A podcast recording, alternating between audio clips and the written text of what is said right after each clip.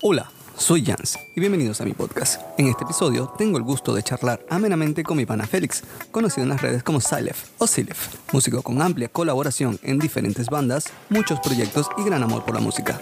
Estaremos conversando de su reciente proyecto con 3BPM, su participación en Arbonauta y otras cositas más. Y bueno, sin más vueltas.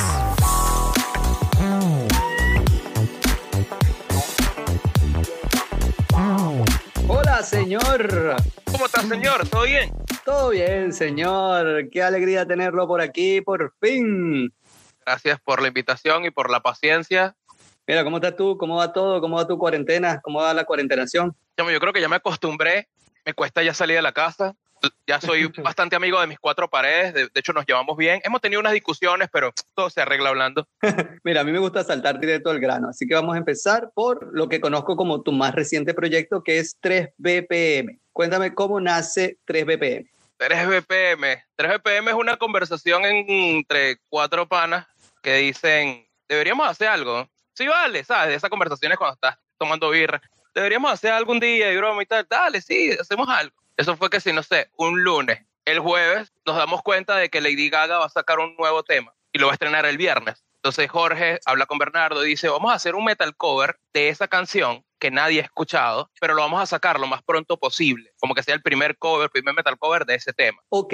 Lo saca el viernes, el viernes en la noche lo escuchamos, empezamos a hacer la maqueta, el sábado grabamos las voces, el domingo eh, grabamos el video, el mismo domingo lo estrenamos. Todo en 32 horas de trabajo full, nadie durmió ese fin de semana. Caramba, mira tú, qué interesante. Corazón, a mí me parecía que yo no, ni siquiera había escuchado esa canción de, de, Lady Gaga cuando ya ustedes tenían una versión.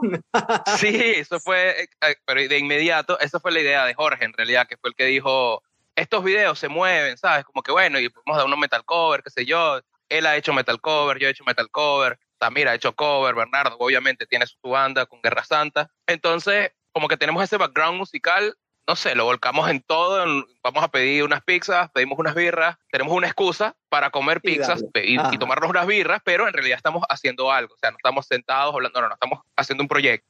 Mira, ¿cómo está conformado 3BPM? 3BPM Jorge Álvarez, Jorge Álvarez Rock en Instagram. Él es el productor, el ingeniero de mezcla de, todo el proyecto. O sea, sin él, esto suena a Fisher Price, de una. Samira Wet, vocalista de Cuatro Signos, banda de Venezuela, es el vocalista principal. Jessica es la vocalista principal, es la novia de Bernardo Conde, que es el bajista, y yo, que soy el guitarrista slash culturales de la banda. Y voces limpias también y hermosa también, porque tú también te destacas por ahí. Gracias, gracias, gracias. a mí lo personal la que más me ha gustado hasta ahorita es la de Britney, pero es porque siempre me fascinó esa canción y siempre quise escucharla en metal, siempre quise hacerla yo metal. Esa o sea, las canciones pop tienen una estructura muy, muy, muy metalizable porque es una producción. ¿Sabes? Es una producción muy, muy, muy bestial. Bueno, no todas, pero por lo menos a mí me pasó algo con la que hicimos de Dualipa. Yo escuché la canción y dije, esta canción es un asco, man. No me gusta. Y Jorge es fanático de Dualipa, pero escucha la producción, tiene una y yo como que la detesto, la detesto, la detesto. Pero ¿qué fue lo que hice? Tomé la estructura de la canción, hice que, que me gustara a mí, ¿no? Agarré la estructura y, y, puse como que, bueno, tengo las voces, tengo esto es coro, esto es estrofa, esto es precoro, ta, ta, ta, ta cómo me gustaría que fuese esta canción a mí, personal. Y por eso es la segunda que más me gusta después de la de Weekend de Blinding Lights. Y por ahí vienen otras que también me están gustando mucho, mucho, pero aún no las tocamos. Entonces, ese proceso creativo de ustedes reunirse, unas pixitas, una birra, y nada, van cuadrando cuál es la siguiente canción, ya tienen varios planes de varias canciones que vienen. Tenemos un combo, bueno, un combito de varios temas que nos gustan a todos, que hemos visto versiones, hemos escuchado versiones metaleras no sé, es como que queremos darle nuestra propia interpretación. Con respecto al proceso creativo, es básicamente la de, ¿cómo se llama? la de Lady Gaga, se me olvidó el nombre, Stupid Love, esa, fue precisamente porque la iban a estrenar, ¿no? Entonces, ok, escuchamos la canción, vemos qué se puede rescatar, así como que tal cual, o sea, cómo sonaría este ritmo de, de sintetizadores en una guitarra. Ok, lo hacemos lo más parecido y después vamos como que, o sea, por, para crearle un riff base. Después que tenemos el riff base, bueno, empezamos a, meterle eh, arreglos, otros sintetizadores, otras cosas. Y Bernardo se le ocurrió una idea, por lo menos para esa canción y para la de Toxic también. hicimos un breakdown escribiendo la palabra love en código Morse. Si lo Ah. escribes en código Morse 0, 1, 0, 0, entonces hacíamos una figura con la nota más grave, es el cero y con la nota que le sigue es uno. Entonces era como que esa figura, eso es love en código Morse. Mira, y interesante. Y de ahí nace el breakdown. De hecho, la, como fue tan rápido, escribir el, love en código Morse y que lo pudiéramos tocar, porque es, cuestión de, no de, dificultad, sino de aprenderse el patrón. No lo pudimos hacer perfecto entonces Jorge dijo, ok, dame un momento. Y por eso es que el, breakdown se escucha mecánico, porque literal es, yo toqué una nota, tac, y toqué la otra, ping, y Jorge armó el... Todo eso es armado clip por clipcito. Cada uno de ustedes graba eh, en, sus casas. Anteriormente nos reuníamos todos aquí, en mi casa. Tengo un pseudo estudio. Tengo, bueno, casi todo para grabar, excepto la batería, porque la batería está, está ampliadísima. Y ahora nos ah, molestamos en en ese detalle. Pero cuando comenzó la cuarentena, quedamos todos aislados. Entonces cada uno se fue comprando sus propios equipos. Bueno, Jorge tiene sus equipos porque él, él trabaja de eso.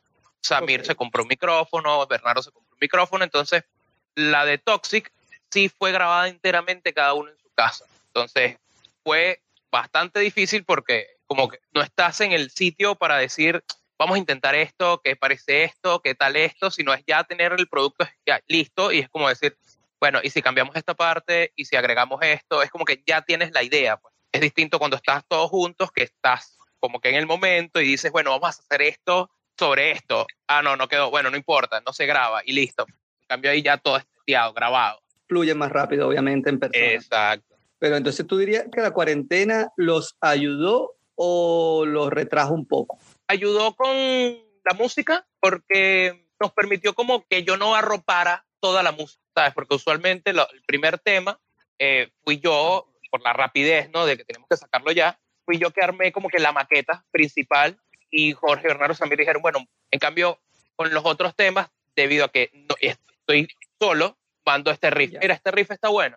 Sí, bueno, no, hazlo aquí o hazlo allá y tal. Y entonces vamos cambiando. Se complicó para los videos porque quien graba y edita todos los videos de 3PM es Samir. Y bueno, ¿Es así, Samir. Ok. Eh, y la mayoría de mis videos, sí, creo que dos o tres videos míos los editó él, que es, eh, en primero, es un editor increíble, pero súper rápido y te da un producto de calidad. La calidad se nota enormemente en esos videos.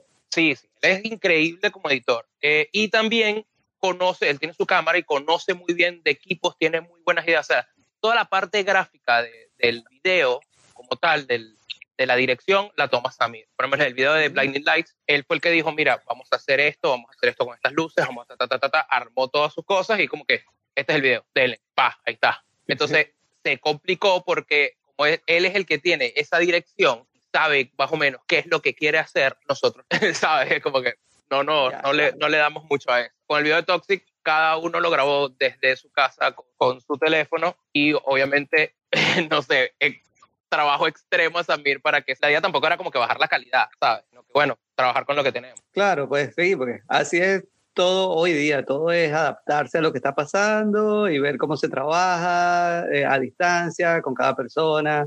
Sí, sí, exacto. Ahorita todo es aprendizaje. Sí, esto de verdad que abrió un montón de horizontes en la música porque la gente que no tenía para grabar se buscó y, y buscó la forma. Este, a mí me han mandado incluso grabaciones con celulares de voz, y como con notas de voz, no, me vas esta aplicación que lo graba más o menos y tal, y es como que, ¿sabes? Funciona, porque lo importante es sacarlo, ¿sabes? Ponerlo afuera. Sí, aprovechar también el tiempo que, que hay hoy día, porque a pesar de todo, bueno, se hizo como, como una pequeña brecha de tiempo para algunas personas para poder sacar sus proyectos adelante. Sí, también, hizo como que una pausa. Porque bueno, por lo que dice entonces, 3BPM no salió por la cuarentena. Ya existía No, no, no. Eh, exacto, eh, salió antes, salió de, de- de la idea, como te dije, vamos a buscar una excusa para poder sentarnos, tomar birras y comer pizza y hacer algo, musicalmente hablando. Porque eso sí tenemos nosotros cinco que queremos hacer música. O sea, de, yo conozco a Bernardo desde hace 10 años. Siempre hemos Uh. tenido una banda o hemos tenido un proyecto o, o nos vamos a reunir y vamos a hacer, qué sé yo, esto, pero nunca lo habíamos tomado como que, ok, vamos a hacer un proyecto para exponerlo al público. ¿Sabes? Cuando tienes una banda es la gente que le gusta la banda ya. tomar una canción pop y colocarla en YouTube de esa manera es, es completamente distinto porque es otro mundo, es otro, otro target. Y de repente hasta más alcance, porque como es popular, la gente la pone en la búsqueda y de repente le sale tu versión y ahí tienes una oportunidad de darte a conocer. Exacto, es así tal cual.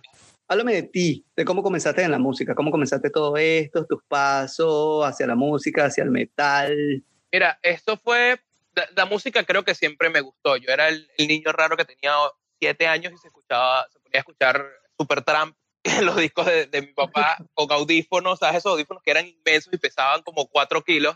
Me los ponía y le enchufaba en el equipo de sonido eso que tenía, ¿sabes? Tenía como que la casetera, el disco, el amplificador, ¿sabes? Era todo como por módulos. bueno, me sentaba ahí a escuchar música sin, saber exactamente qué es lo que estaba escuchando. Pasaba horas. Y de todo, tú dejaste que todo eso te influenciara. Sí, sí, incluso Franco de Vita, Mecano, Ángeles Negros. Todo eso que estaba allí era, bueno, vamos a ver qué es, ¿sabes? Y bueno. Todos esos son tremendos artistas, todo eso es. Sí, sí, sí. O sea, musicalmente hablando, estamos hablando en increíble, ¿sabes? Y, y cuando te das cuenta de, de, la poca disponibilidad que tenían equipos para hacer música y aún así la hicieron, es más increíble aún. Pues. Bueno, es como ahorita, pues que agarras y conectas una guitarra y la grabaste. Y bueno, de ahí todo surge como que para, para entrar a un instrumento, porque en el sitio donde vivía mi eh, tocaba guitarra, la capella, él tocaba guitarra y era, ¿sabes? Tipo grunge, estaba Nirvana, Soundgarden. Y yo lo veía como que yo quiero aprender a tocar eso. y él me enseñó me, su guitarra, me, las notas, y todo, en todo ese entorno eran que los rockeros de la cuadra tenían bandas, tenía que 13 años ir a ver una banda, ir a ver un pana tocando guitarra, yo quiero hacer eso, y empiezan a darte discos, toma, escucha Metallica, escucha Pantera, escucha Sepultura, y de ahí se fue hasta que llegas una noche, estás escuchando Craig de los Pilas abrazado de la, de la almohada porque crees que te va a salir a y te va a comer. y nada, desde los 15, desde los 13 años tocando guitarra, aún no sé lo que estoy haciendo. Literal, nunca estudié música. Muy mal hecho, por favor, estudie música. les, les va a pues hacer la vida mucho más fácil. yo también apoyo ese pensamiento, totalmente de acuerdo contigo. La gente tiene que estudiar, sí, sí. tiene, tiene que dedicarle. Empecé a tocar guitarra, armé mi banda a los 15, un asco total. Obviamente tenía 15 años, que puedes esperar. Sí, me monté en tarima, tuve un par de bandas en Ciudad Bolívar. Obviamente en Ciudad Bolívar habíamos cuatro rockeros. como que no había mucha gente. Y de ahí todo como que fue escalando muy, muy rápido hasta que llegué a Caracas. Eh, la primera banda con que toqué en Caracas fue Prey. Después tuve un par de bandas más hasta que me metí de una en movida metal con Dougal, que Dougal me adoptó, es mi padre del metal. Aquella época de la movida metal. Fue la mejor época del death metal melódico en Venezuela, de verdad, habían bandas increíbles en todos lados. Dream of Tear era una de ellas, era, era una de mis influencias, era increíble. y, todavía lo es, o sea, te pones a escuchar el disco y es como que buena toda esa época. Y de ahí nada, este, yo estuve en un millón de bandas, literal. Puedo nombrar, bueno, fui parte breve de, de Dream of Tears, en lo que se Dream of Tears. Este, fui parte también de Lestanot, Ok, yo sabía que habías rodado por unas cuantas, pero no tenía idea de la no, cantidad. No, ¿Cómo cuántas bandas has participado? Ah, son más de 10, eso te lo puedo decir. No te em, alcanza los dedos de las manos para contar. No, no, porque son eh, siempre, eh, y también siempre he querido armar mis proyectos. Sabes lo difícil que es encontrar gente que le quiera echar un montón de ganas como tú. Entonces, bueno, aquí cuando llegué formé parte de Guerra Santa, pero en Venezuela fue un montón. Cuéntame de aquí, porque al hablar de aquí tenemos que ubicar a la gente. Estamos en es verdad. Vivimos en Argentina, che. ¿Estás tomándote tu matecito? Eh, no, café. No sé tomar mate todavía. No sé, no sé prepararlo, no sé. O sea, me dan el mate y es como que, ay, pero no sé. Eh, en el próximo capítulo que nos reunamos y, y sea en persona, te invito a uno. Excelente, anotado. Mira, cuéntame tu tiempo en Guerra Santa. Uf, eso fue un remolino. Mi tiempo en Guerra Santa fue, primero que fue excelente, porque también tenía mucho tiempo sin montarme en una tarima, obviamente por toda la situación de Venezuela. Era bastante difícil tener una banda, era, bueno, cuando llego acá, Guerra Santa estaba como que un proceso también de adaptación a, a lo que es acá Argentina. Tenía sus músicos, pero también acababan de llegar, ¿sabes? Era como que ninguno estaba realmente estable eh, en su vida, pues acabamos de llegar a un país que no conocemos, necesitamos como que trabajar, necesitamos ¿sabes? organizar nuestra vida. Entonces, eso dio a que un par de integrantes se salieran, ya Bernardo estaba allí, como te dije, Bernardo y yo conocemos desde hace años, y me dice, ven, pero este, ayúdame ahí con la segunda guitarra. Y yo, brother, yo de heavy metal sé lo mismo que sé de la mecánica del Tesla, NPI. Y no, no, no, o sea, es la segunda guitarra, es los riffs, el primer guitarrista ya lo tenemos. Dale, juego. Dos ensayos, vamos a tocar para Peguajó. Mi tercer ensayo fue en Peguajó, en un festival donde nos invitaron, nos trataron como, mira, metálica. O sea, de verdad la, la, la bienvenida fue increíble, la vibra fue increíble. Y el segundo toque fue en Groove abriéndole Avalanche. Uh. Entonces fue como que un baldazo de agua fría, eh, eh, también increíble ese toque. Y bueno, después se, se, empezaron, la vida se empezó a atravesar de vuelta y me tuve que salir por un momento mientras trataba de organizarme, pues, porque es difícil ser inmigrante. No es imposible, pero sí, es difícil, pues, punto. Y bueno, después los chicos eh, armaron un trabuco de banda que tienen ahora. Está Facundo Coral, está Jorge Álvarez, está Héctor, es baterista de Diatría. O sea, trabuco mal, mal, mal, así. Yo, desde, yo entré a otra banda que se llama Armonauta. Ahí soy el bajista. Ellos sí son completamente argentinos. Yo llegué con una caja de pequeño bajo el brazo y el bajo en la otra. Ven, vamos con todo. Y me dijeron, vamos con todo. Cuéntame ese proceso entrando a Armonauta. Bueno, Armonauta surge de ellos buscando un bajista literal por grupo de Facebook, Argentina Gent. Eh, Matías mm. coloca, eh, estamos buscando bajista y coloca un video. Me meto en el, en el video, mira qué buena, tienen buena música. Los busco, me meto en su página, bajo el disco y digo, ven, tienen muy buena música. Hablo con Mati, me dice, bueno, aprendete un par de temas y hablamos y ensayamos. Me aprendí un par de temas, fuimos a la sala de ensayo, nos tomamos una cerveza, nos llevamos bien, tocamos y dijeron, bienvenido a Armonauta, bienvenido a Argentina. Ahí quedé, eh, sigo allí, lo que pasa es que obviamente con todo el tema pandemia no, no hemos podido como que seguir los toques, pero estrenamos un video hace poco, no recuerdo cuándo fue, el video de Mi cabeza una lanza, que lo grabamos en Pilar con la gente de CAP, también excelente proceso, el video quedó muy, muy bueno. ¿No lo han visto? Sí. Pueden buscarlo. Está muy bueno. Y nada, seguimos. Tenemos planes de sacar otro video. Tenemos planes de seguir tocando cuando nos dejen.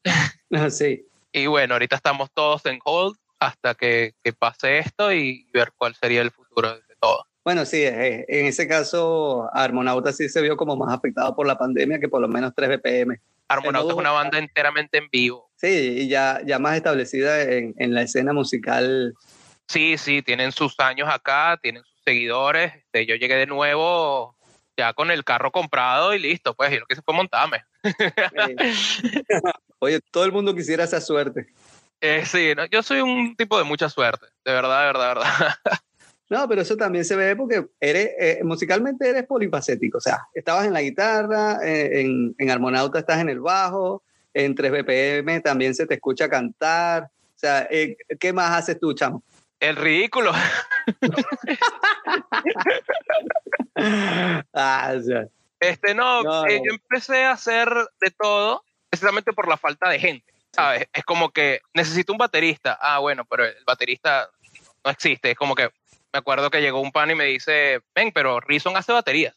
Y yo, ¿qué es Reason? Hola. Ah, esto yo lo usaba hace 25 años cuando quise ser DJ. Entonces, obviamente de la necesidad nació que yo empezara a pensar como baterista, a tener como que cierto grupo y, y, hablar con bateristas y, y, a trabajar con bateristas, pues fui Roddy muchos, muchos años y trabajé con uno de los mejores bateristas que tuvo Venezuela, que es Jonathan Escalona, que fue baterista de Dandelion. Y él me enseñó todo el taras cámara de lo que es ser un baterista, equipo, era profesor. Y mira, abrió mi mente y dije, yo quiero tocar batería. Entonces, cuando trabajaba también en una sala de ensayo, teníamos ratos libres, me puse como que a practicar batería, como que para entender cuál era, cómo funcionaba la mecánica de un baterista eso trasladarlo al mundo digital, porque obviamente no puedo hacer las cosas que tengo en la mente, no tengo la habilidad. No es lo mismo que en la guitarra. Tengo una idea y la puedo plasmar. En batería no. Pero con, con mundo digital, la escribo. Con el programa ocupado y los Sí. conocimientos que llevas, ya, ya puedes hacer. Puedes la escribo y dale. Exactamente. Lo importante era eso, plasmar mis ideas, o sea, sacar la idea de la cabeza y poder escucharla. Como también tuve mucho tiempo, me, me- me dediqué a estudiar, me dediqué a ar- armarme, me dediqué a, a todo eso un rato largo. Grabé un par de bandas Ajá. eh, y nada, es básicamente eso, o sea, tratar de sacar todo lo que estaba en la cabeza y ponerlo en un, con que yo te pueda decir, Jans, escucha esto. Listo. Ah, ok. Y por eso tuve que aprender a tocar guitarra, o sea, aprender a grabar guitarra, porque obviamente no sabía, aprender a grabar en, en sí, o sea, la música como tal, cómo se arma un proyecto, cómo se arma todo, ecualizar, hasta que llegó un momento en mi vida en dije, pero si hay alguien que lo hace mejor que yo, ¿por qué hacerlo? Entonces ahora lo que hago es grabar todo. Jorge, esto es tu problema. Pero es que bueno, sí, sí, igual siempre va a haber alguien mejor que uno y, y, y ese, eso es madurez, saber, saber aceptarlo y saber dónde rinde, dónde, claro, quién rinde más y cómo se rinde más. Sí, Entonces, sí, es- ese proceso creativo tuyo, ¿dónde empieza? Actualmente empieza en la batería, Eh, no, siempre empieza en la guitarra. Siempre. siempre. Siempre empieza en la guitarra. Siempre empieza en un riff. Al menos que sea un cover, por lo menos un vocal cover. No, no, no canto, no, no estoy como que dándole mi creatividad de, de la parte musical o Ujú. instrumental en realidad. Pero siempre comienza la guitarra. Agarro la guitarra, estoy tocando, me pongo a tocar, me gusta ese riff y es como que, bueno, grabar. y, y de ahí sale un tema de cinco minutos o, o un riff de 20 segundos que no sirve para nada, pero ahí, ahí en la carpeta de, de la computadora hay 20 millones de esos. bueno, pero en algún punto sirven y además igual siempre sirve la experiencia y la práctica. Sí, sí, es. Yo creo que es más de terapia que de querer grabar algo para, para mostrar. Porque en un momento te sientes muy frustrado de que grabas algo, no te suena bien, es como que, pero no tiene la calidad para mostrarla o, o qué van a decir de la grabación, qué sé yo, y en Claro. realidad, mira, no importa, o sea, plasmar lo que sientes en una canción es un don que me dio el universo y lo voy a hacer. Así suene a Fisher Price o así suene a Jorge Álvarez, lo voy a hacer. Ah, eh, pero tú tienes tus bajones creativos también como cualquiera. Sí, sí, durísimo. Momentos en que no, no quieres tocar. eh, eh, también pasé por esa de no tengo los equipos para, entonces me Ujú. veías con 12 guitarras y aún así no quieres tocar, eres como que no, no, no sirve. También pasé la época de tengo una laptop y una guitarrita vendetta de 100 dólares y hice un disco. como que Eh, Exacto. todo, todo bueno. eso. A veces nosotros mismos somos los que lo- nos limitamos con esas tonterías. Sí, sí. A veces no necesitas mucho para salir adelante, a veces tienes todo y no haces absolutamente nada. muy cierto, de verdad que es por lo que te digo, o sea, plasmar la idea de, de- de como te dé la gana, porque hay gente que tiene muy buenas ideas y no sabe cómo ejecutarlas y las escribe en Guitar Pro. Yo, yo nunca pude este, Mm. escribir la música mal, así, tata, la arma y te manda esa idea y tú dices, brother, qué brutal. Y, y, y- y lo peor es que tienen eso ahí y lo pasan a, a- a instrumentos. Es como que, pff, man, te fuiste. Yo si no lo paso a instrumentos se me olvida. Sí, hay gente con muchísima habilidad, definitivamente. Sí. Mira, y en tu, en tu opinión, ya que estás también ahora con, con, en el mundo de los covers, ¿tú crees que hay un, un mal género, que hay música mala? Hay música mal hecha, pero no mala. Exacto, Yo son no- dos cosas yo no diferentes. Sí, sí, no. Yo no pienso que haya música mala, sino que simplemente hay cosas que están mal hechas. Y la, la- la eterna pelea del reggaetón o el trap en contra del rock o la electrónica, cada, cada uno va apuntado a cada cosa. Pero si hay cosas muy, muy, muy mal hechas, que de verdad es como que... Y cuando te vienes a, a- a dar cuenta de, de, por lo menos, quién la está haciendo, por lo menos yo, en mis comienzos estaba todo mal hecho. Y es como que, ah, ok, esta, esta es entendible que el pana la esté embarrando porque no sabe lo que está haciendo, está practicando todo bien. Pero ya cuando ves ese nivel de, de, de amateur en una banda grande o establecida o cosas, es como que está mal hecho, man. O sea, no, no tienes por qué sacarlo así, ¿sabes? Sí, Con mal hecho me refiero a que hay cosas que, que escuchas eh, pelones muy, muy, muy, muy, ¿sabes? De, de falta de ejecución que puede ser corregido. Cosas que puedes corregir. ¿A ti te parece que eso puede venir por la influencia que tiene el medio ahorita, el cambio que tiene la industria, ese boom de, de hago tres estupideces en, en Instagram o TikTok y ya soy famoso? ¿Tú crees que eso haya, haya dañado la música? o la forma Mm. como se hace la música, la forma como llega a la gente. No, lo que tienen que, lo que, lo que por, lo, por, lo, por donde yo lo veo es que eso siempre existió. El problema es que ahora lo podemos ver más seguido. Porque tú te acuerdas que ibas a un toque en la cigarra y había dos bandas y Peli estaba des- desafinado. En la, en- por favor, venga, afina tu guitarra, ¿sabes? Pero ese Sí, video no existe, gracias a Dios, ese video no existe. Ahora sí, ahora todo lo que haces lo subes y es como que, no, antes podías hacer el ridículo con menos gente viendo. Eh, sí, es cierto, Ahora, es ahora es accesible a todo el mundo. Por eso siempre existió. No creo que, que haya dañado la música, sino que nos permitió verlo. Pues, Pues, gente que, que- que nunca, fue un toque, nunca fue un toque de mi banda. Y me dicen, che, tu banda es brutal. Y como en mis bandas allá. Y es Ah. como que, no, somos horribles. Tienes que verlos en vivo. Ah, no, pero en las fotos se ven bien. Obvio. Somos puro Obvio. humo y luces. Sí. Pero bueno, por También lo menos. tuvimos, sí, en aquella época de, de- de la movida metal tuvimos mucha suerte, había también mucho, hubo muchos fotógrafos que también salieron de ahí, que iban a los toques, nos tomaban esas fotos que eran tan brutales. Y Sí. claro, tú te, sentías, un- tú te sentías famoso cuando veías después esas fotos publicadas en Facebook. Sí, por favor. Yo todavía tengo una foto de, de Berisa, de Berisa Simosa, que me tocó un tributo de la Mosgot. y Casi que se la imprimo a mi mamá y se la mando. Brother, eso es un rockstar en el molino. También tengo una de Cherry Tattoo, eh, de Cecilia, ah, el fotógrafo de, de- de esa movida, Cecilia, eh, de Daniel, Daniel, Carlos Dalí, o sea, to- todos ellos nos tomaron fotos sí. increíbles, en serio. O sea, Carlos. Carlito es una morante por ahí también. Mira, ¿tienes alguna canción favorita tuya? Y siempre la vas a escuchar porque siempre te fascina lo que te salió en ese momento. Tuya puede ser tuya propiamente tuya o de una banda donde participaste. Uh, de las bandas tengo. O sea, cada vez que yo entro a una banda es porque me encanta la música. Eh, por lo menos Armonauta, la canción Confesión es brutal, entre otras, que también son brutales, pero Confesión como que no sé. Para mí es la favorita, mi favorita de tocarla. Y, y- sí, cada vez que entro a una banda tengo como que dos o tres canciones que son mis favoritas, también de acuerdo de cómo las toco. Pero mías, eh, siempre el, el cover más reciente que hago o, o la canción más reciente que hago siempre es mi favorita. Siempre. No sé, Sí, por lo menos ahorita tengo súper pegada eh, Anocheciendo en Tatooine, súper pegada. Y ayer terminé otro cover, va a salir por allí. Y también entonces tengo la canción ahora pegada y, me gusta el resultado. Siempre, siempre, siempre se va actualizando la base de datos. Bueno, sí, ve, y siempre hay música. Sí, siempre, eso es lo bueno. En ese punto de vista, ¿cuál fue la última banda que te dejó boquiabierto o la última canción que escuchaste de cualquier persona que te dejó así como que esta cosa es excelente? Gracias a Spotify he escuchado unas bandas brutales, pero lo último que escuché, que es raro, pero esto, Remarfil acaba de sacar reediciones de canciones viejas. Entonces, ok, voy y la escucho y digo, ven, pero esto, o sea, así la escuchaba yo. ¿Sabes? Como que te vuela la cabeza porque con esta calidad que yo la estoy escuchando era la para mí, ¿no? La calidad que yo la escuchaba. Y vas a escuchar la otra grabación y es como que, no. Obviamente la, la, la updatearon durísimo. Es raro porque ya, ya conoces la canción. Ya sabes cuál es. Pero aún así te volvió a volar el cerebro. Oye, qué interesante. No sabía que Torre Marfil había sacado algo, había reeditado las canciones. Sí, están reeditando todos los discos y tengo 15 años otra vez. ¿Tú sientes gran diferencia entre la música cuando empezaste, la de hace 10 años, la de 5 años, la de ahora?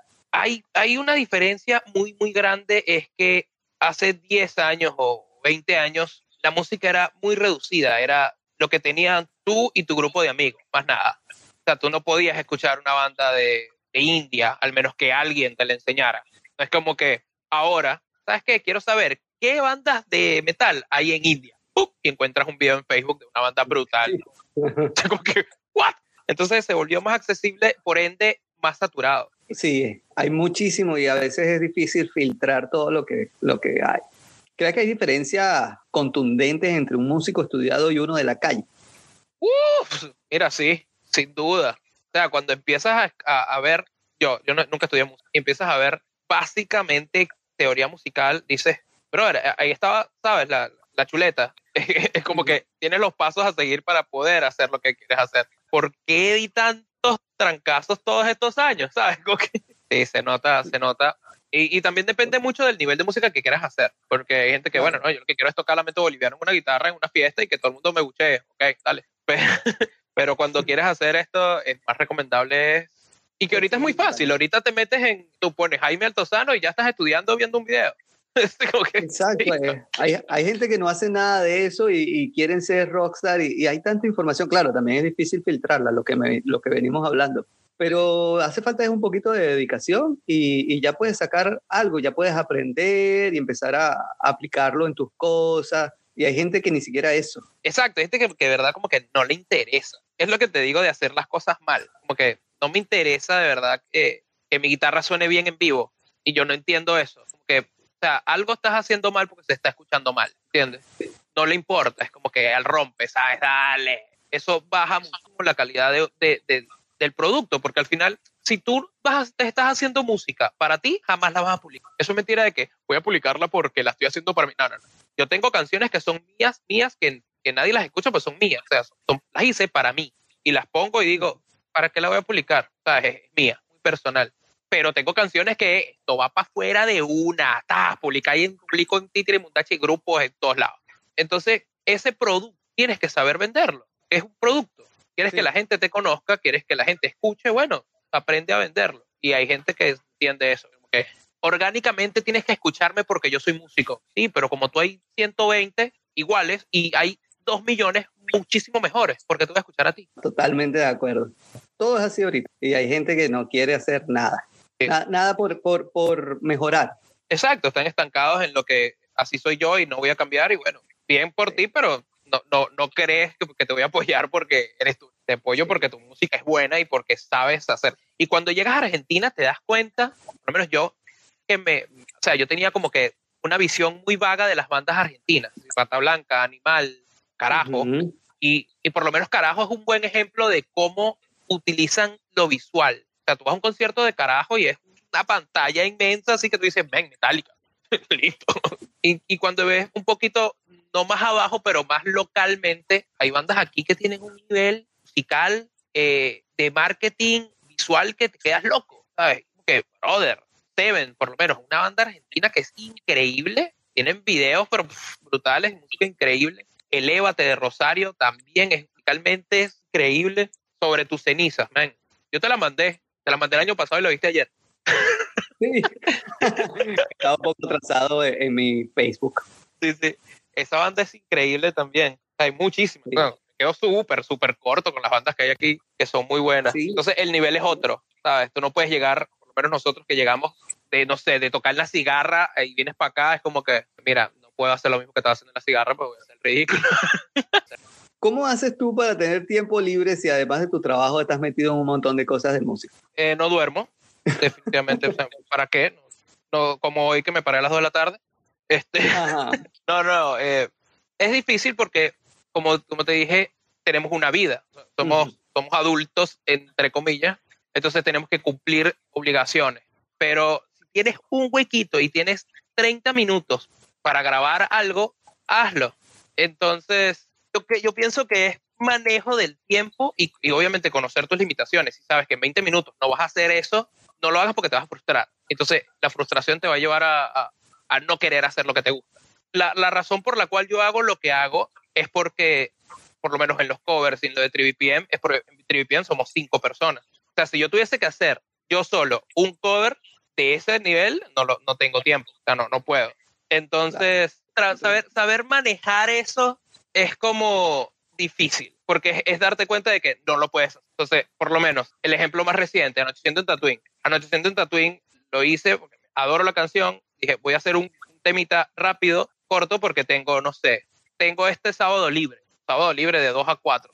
Eh, ok, grabé la canción, la grabé la canción, hago todo y ya se me acabó el tiempo, tengo que ir a hacer otras cosas. Jorge, mézclame esto, man. Por favor, este, corrígeme ahí que, que, que, se escuchan los pop, que se escucha la respiración, date. Me devuelve la canción Jorge, pero quita todo como debe ser, con un sonidazo, y digo, ok, voy a grabar un video con el teléfono, ¿sabes? Normalito, y, y Samir me dice, mira, no, no vas a grabar ese video así, dame que yo te grabo un video, tal cual, pa, pa, pa, pa, y, o sea, ves, y, y él lo edita, y él lo hace, y es como que yo lo único que hice fue la música, pues, y eso es liberador, porque también no, no entendemos los, por lo menos los que grabamos y, y mezclamos nuestras propias cosas, nunca uh -huh. nos va a sonar bien, nunca suena bien, siempre hay algo que arreglar, siempre hay un detalle que se fue, siempre hay esto que no. Haces la música, chao, ya. No te vas a matar la creatividad porque yo he tenido cover que he tenido que borrar. Me acuerdo que hice un cover de Textures que lo tuve que borrar porque no me gustaba. O sea, era horrible, en serio. Lo tuve que borrar. Me frustró tanto. Completo. completo. Lo hice completo, completo. Y le duré tantas horas tratando de que sonara bien que me frustré y lo borré. Dije, no, no lo voy a sacar. Y no lo hice, no lo hice. Y probablemente haya quedado bien, pero no. En cambio ahora es como que tengo que arreglar este detalle, tengo que arreglar. No, no, no, que lo arregle Jorge. ¡Puc! chao, listo listo, rapidito. Claro, eh, eso es lo, que hablamos al principio, eso es parte de la evolución, parte de madurar musicalmente, de empezar a conocer limitaciones, qué hacer y qué no hacer, porque es cierto, uno nunca va a estar completamente feliz con los detalles, sobre todo cuando es algo que de uno, que uno quiere hacerlo. Exacto, sí, sí, es que te mata, la, la frustración te mata muchas cosas. Entonces es mejor como que no llegar a ese punto. Y si tienes que delegar, delega tienes, si tienes la forma de, cómo batallar esa frustración, por favor, haz un podcast. Tal cual. Ajá. Y cuando no estás en la música, ¿cuáles son tus otros hobbies? Ver películas, creo que es lo único, y de vez en cuando un juego, pero es muy, muy raro. O sea, como te dije, un sábado libre y no sé, no tengo ganas de, de grabar algo, es poner, no sé, una película vieja o un maratón de Star Wars otra vez. o, algo así. ¿Prefieres lanzarte una película vieja que tratar de buscar algo? Sí, sí. O sea, me meto en Netflix y es como que Indiana Jones. es lo mismo, pasa lo mismo que con la música. Hay tantas cosas que y tienes tan poco tiempo que como que quieres asegurar que tu tiempo sea bien aprovechado. Claro, de repente no va a ser trascendente y vas, vas, a prácticamente perder el tiempo para terminar quejándote. Exacto, pues. Ya conoce y la disfrutas y ya. Exacto, o sea, la misión cumplida, me tripié mi película, chao. es, distinto cuando viene de recomendación, pues, porque también es así que, que me recomiendas una película y bueno, no la veo porque me la estás recomendando quizás no me guste, pero viene de, de, una persona, ¿sabes? Viene como que viene de ti. Ok, la voy a ver y le voy a dar la oportunidad, pero yo tener que buscar algo.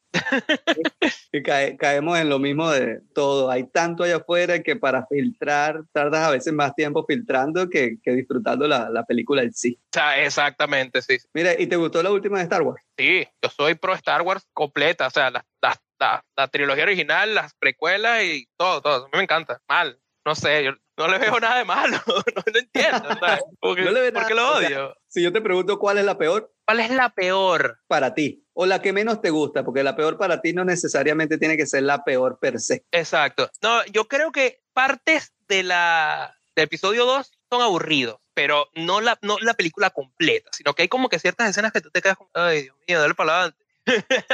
sí. Pero no, no de, de, de Star Wars creo que y siempre las voy a ver todas. De hecho, las tengo ya todas así. las voy a ver. No, no, aplica. No, es como Metallica que no voy a escuchar el disco Lulu. No lo escuché, nunca lo voy a escuchar. No, eso, eso, no. Lulu, el que hicieron con Lulu ah, No, no, no, yo, Tampoco lo, yo tampoco lo escuché. No, no, no, lo voy a escuchar. No, no, olvídate. Seinenger, lo voy a poner a todo volumen. Sí, y la mejor, la que más te gusta. El episodio 1. Episodio 1. Episodio 1 y episodio 3 no sé por qué. O sea, no, no, no sé, las precuelas a mí me masacraron de verdad. Tú eres, sí, tú eres como muy, muy pro precuelas, por lo que veo. Sí, no, no, sé, es raro, pero no sé, me gusta burro.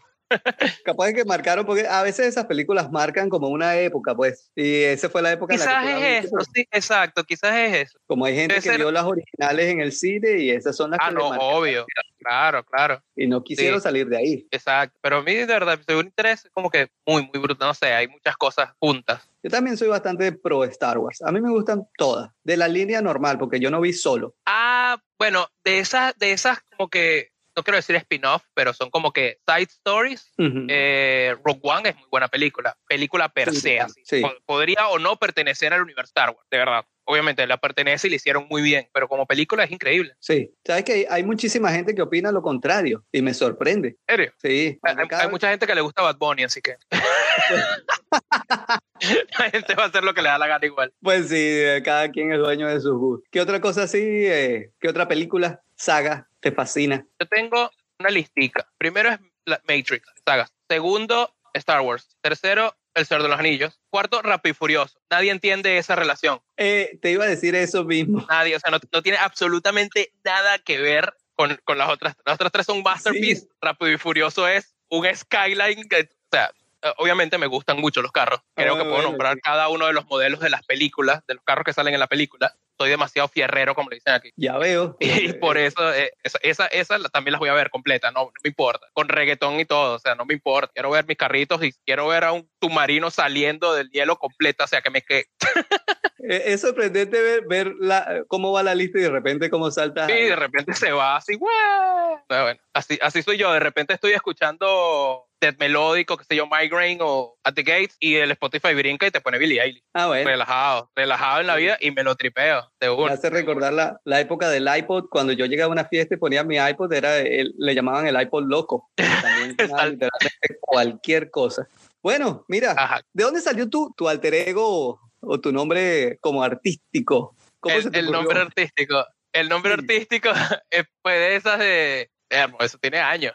Eh, Sí. Sabes que el- tu primer mail siempre es, no sé, soy metalero 666, qué sé yo. El Ajá. mío era Luxor Guitar. Luxor era la banda donde estaba. Después que la banda se acaba, es como que voy a seguir usando ese mail. Como que no me identifica, no soy el guitarrista de Lux, ¿sabes? Claro. Y creo que tenía un amigo, sí, sí, tenía un amigo que se llama Daniel, que le decimos Rebeco, porque íbamos a su, a su hermana, se llama Rebeca, y él agarró el Rebeco y lo volteó y puso Zuckerberg. Y yo que se, se escucharía interesante tratar de voltear, de voltear Félix. Entonces, De voltear. de voltear, se me salió oriental Sí. volteas Félix y es Silef, volteas Cruz y es Surf.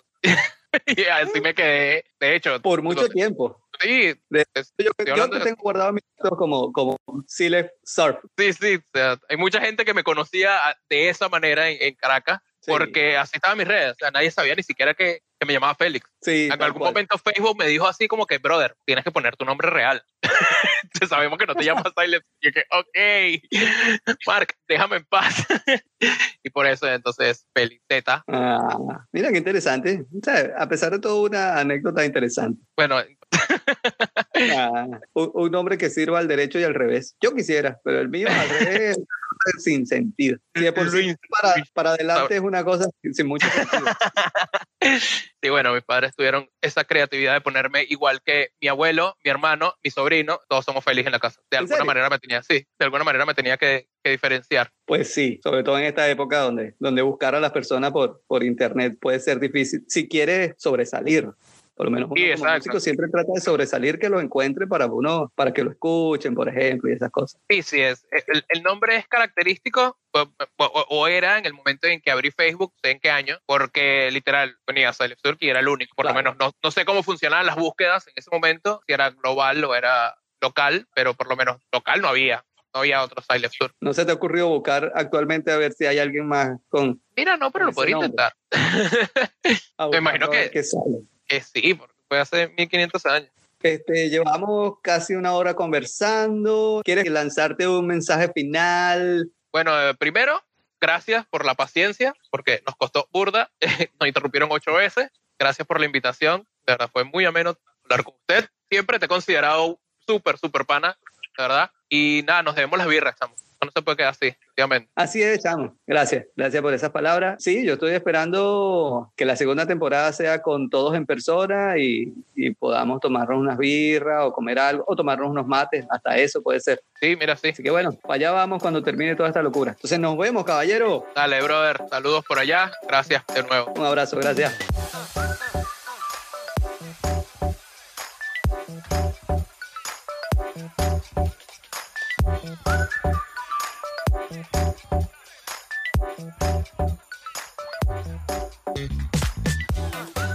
Siempre ha sido un gustazo charlar con Félix y súper agradecido de que pudiera tener el tiempo para participar en este episodio. Recuerda seguirlo en las redes. En la descripción voy a dejar todos sus links. Recuerden escuchar sus proyectos, suscribirse, darle like y darle amor, que seguro vienen cosas interesantes por ahí. No se van a arrepentir. Gracias por escucharnos y espero la hayan pasado tan bien como nosotros. Soy Jans y espero nos encontremos en un próximo episodio. Hasta la próxima.